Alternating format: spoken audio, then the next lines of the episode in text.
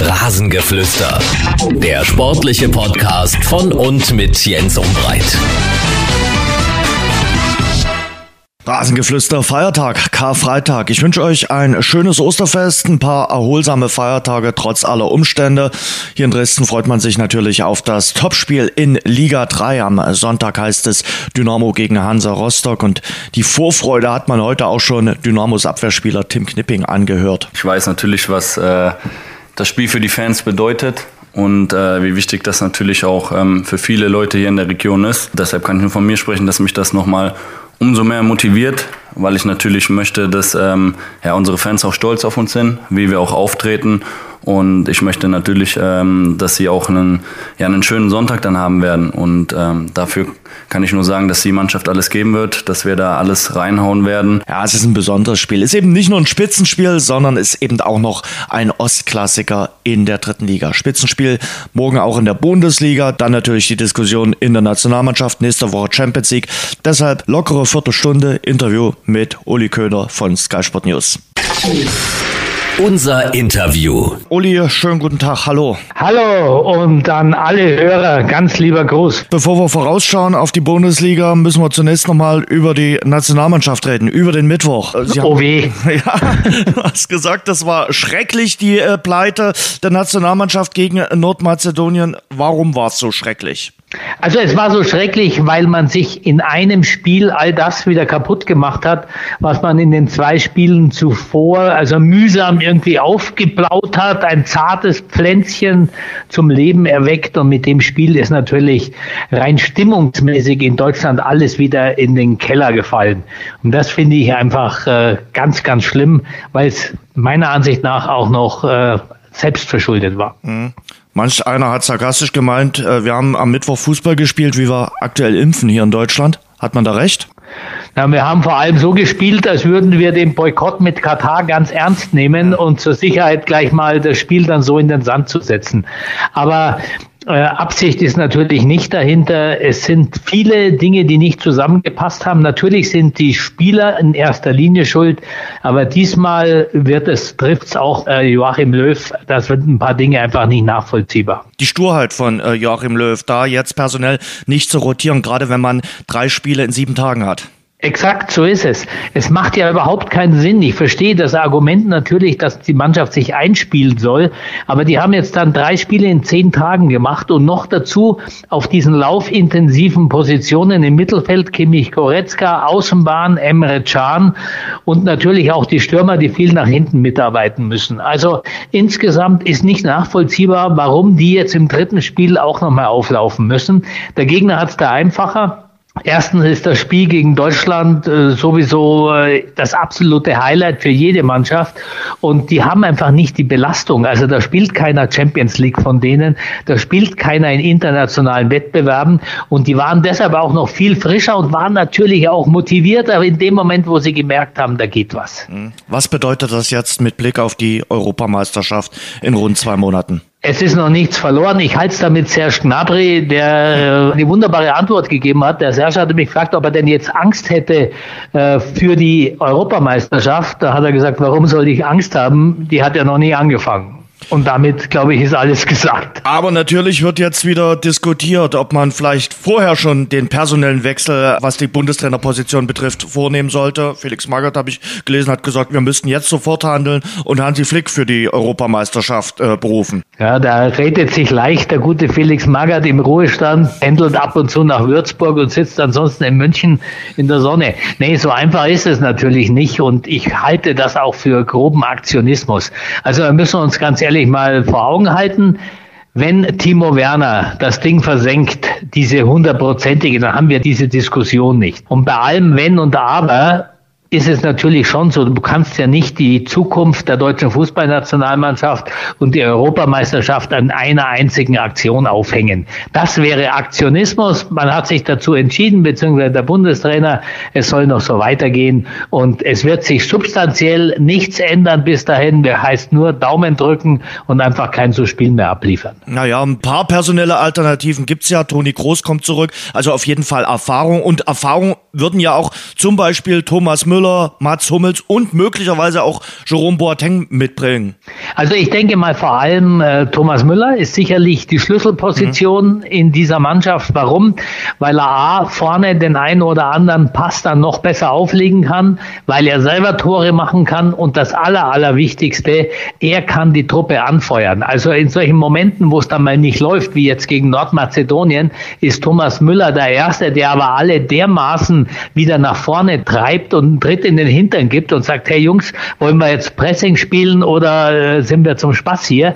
Also der weiß schon die richtigen Worte und genau der fehlt in dieser Achse mit Joshua Kimmich, mit Manuel Neuer hinten drin. Es geht ja immer um Stabilität und eine Achse und da ist Thomas Müller einfach unverzichtbar. Kommen wir zum Topspiel in der Bundesliga, Zweiter gegen Erster. Wenn die Bayern siegen, sind sie dann Meister? Ich glaube, wenn die Bayern gewinnen würden, dann sind sie einen großen Schritt vorangekommen. Aber ich glaube nicht, dass es schon so weit sein wird. Dazu ist RB einfach im Moment äh, zu stark und sie haben im Gegensatz zu den Bayern die bessere Bank, die besseren Alternativen. Das könnte diesmal einen Ausschlag geben. Damit kann man nicht unbedingt sagen, dass die Bayern auch aufgrund des Ausfalls von Lewandowski jetzt haushoher Favorit sind für dieses Spitzenspiel. Ich glaube, das waren sie noch nie, wenn man nach Leipzig gefahren ist. RB hat oft nicht geschafft, den günstigen Moment zu nutzen und dann selber sowas zu kreieren, dass sie den Bayern die Niederlage zugefügt hätten. Diesmal könnte es soweit sein. Warum? Klar klingt der Bayern-Sturm auch ohne Lewandowski, wenn man äh, sagt, mit äh, Sané, mit äh, Knabre in der Mitte als Lewandowski-Ersatz und links Coman. Das ist schon was, das kann sich sehen lassen. Da muss, kann man auch Angst davor haben. Aber es ist natürlich schon so, dass das quasi mehr oder weniger das letzte Aufgebot äh, ist der Bayern. Und die Belastung in der Nationalmannschaft, die werden nicht weg sein morgen Abend. Das wird auf jeden Fall spannend. Äh, noch ein Wort zu Lewandowski, der hat ja durchklingen lassen, dass es vielleicht dann doch nicht vier Wochen dauern wird.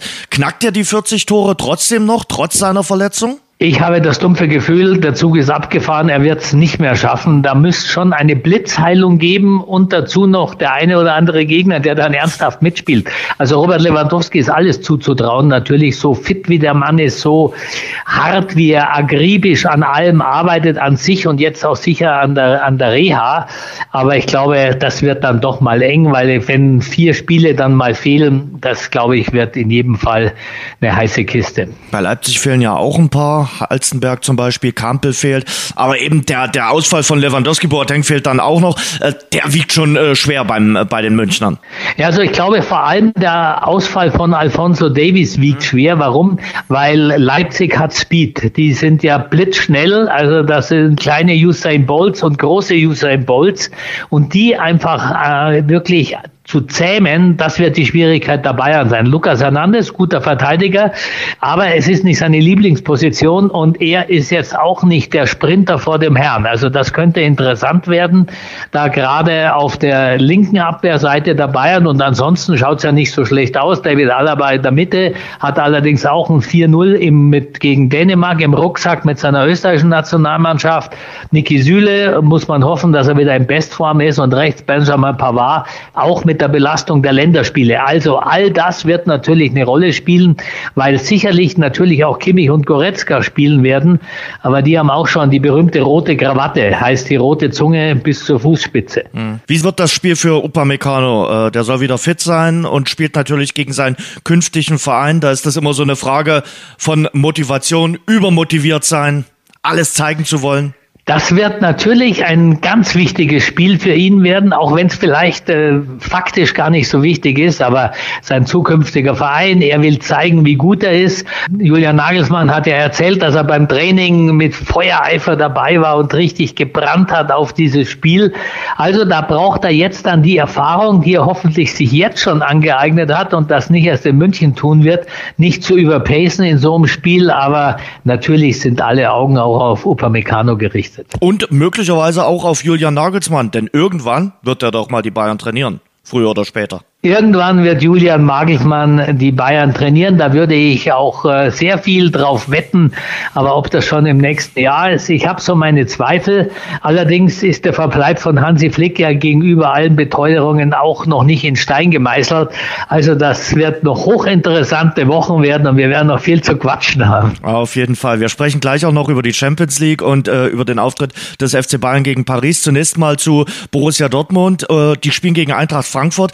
Spiel Vier und Platz vier könnte man sagen. Jetzt äh, klingt der vierte Platz ja jetzt nicht so spannend wie das Spitzenspiel, aber da geht es um eine Menge Geld. Es ist äh, der Kampf um den Champions League Platz. Wenn Dortmund da verlieren sollte, ist der Traum geplatzt von der Champions League Teilnahme in der nächsten Saison? Also die Dortmunder müssen gewinnen. Da führt kein Weg dran vorbei. Sie müssen zeigen, dass sie dahin gehören. Da müssen sie gegen den direkten Konkurrenten zeigen. Sie haben es drauf, aber sie kriegen es nicht immer auf den Platz. Und da geht es noch um mehr. Da geht es ums ganze Geld der Champions League. Da geht es um den Ruf des Vereins, mehr oder weniger. Und vor allem geht es um Haaland. Hm. Wenn die Dortmunder nicht in der Champions League spielen, dann glaube ich, ist der Weggang von Haaland zwar noch nicht ausgemachte Sache, aber aber dann werden sie ihn möglicherweise nicht halten können, werden dafür viel Geld kassieren, aber alles Geld der Welt macht natürlich diesen Stürmer, solange sie ihn noch haben können, niemals wett. Also hochinteressantes Spiel für Dortmund, ein absolutes Muss-Gewinnspiel. Hm. Raiola, sein Berater,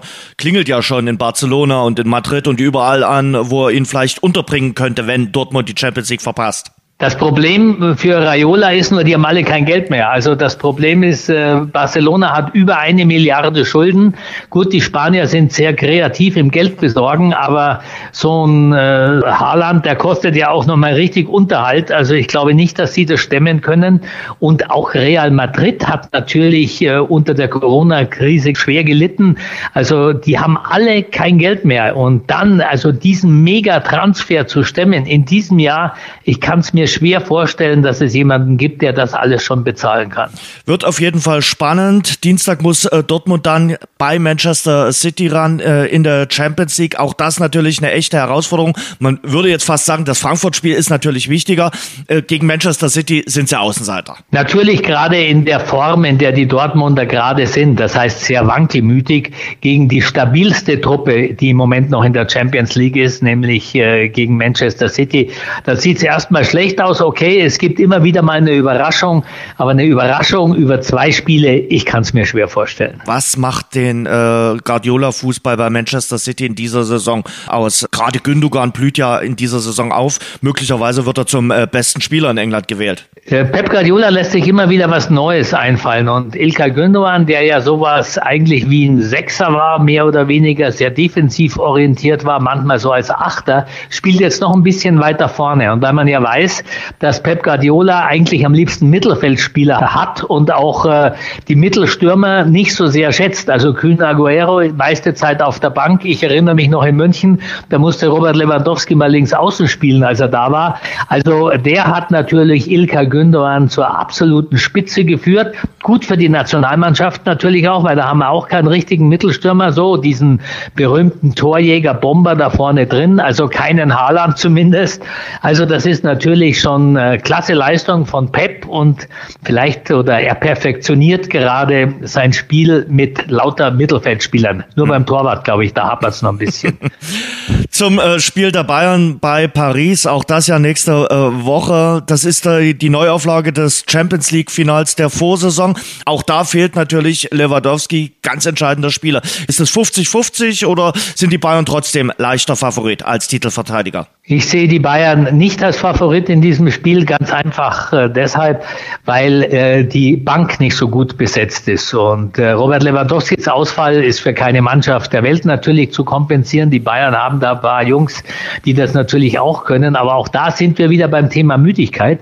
Also Hansi Flick, der denkt ja nur von Spiel zu Spiel. Das heißt also, dass morgen volle Kapelle aufläuft. Äh, Serge Gnabry, Leroy Sané, die Mittelfeldjungs. Aber die bräuchte man eigentlich dringend am nächsten Mittwoch gegen Paris in absoluter körperlichen Frische. Das ist nicht möglich. Und darum bin ich hochgespannt, wie nicht nur Hansi Flick das löst, sondern wer immer dann auch kickt, wie die Spieler das dann einfach auf den Platz kriegen. Mhm. Einfach wird das nicht. Da sind wir wieder beim Thema. Die, die äh, Einkäufe, die Spätsommereinkäufe oder Frühherbsteinkäufe von Hassan Salihamidzic greifen nicht so richtig oder werden kaum eingesetzt. Weil sie auch nicht die äh, einfach die Klasse haben. Also diese diese Einkaufstour, die war eher, glaube ich, der Not geschuldet, dass man unbedingt noch irgendwelche Spieler brauchte.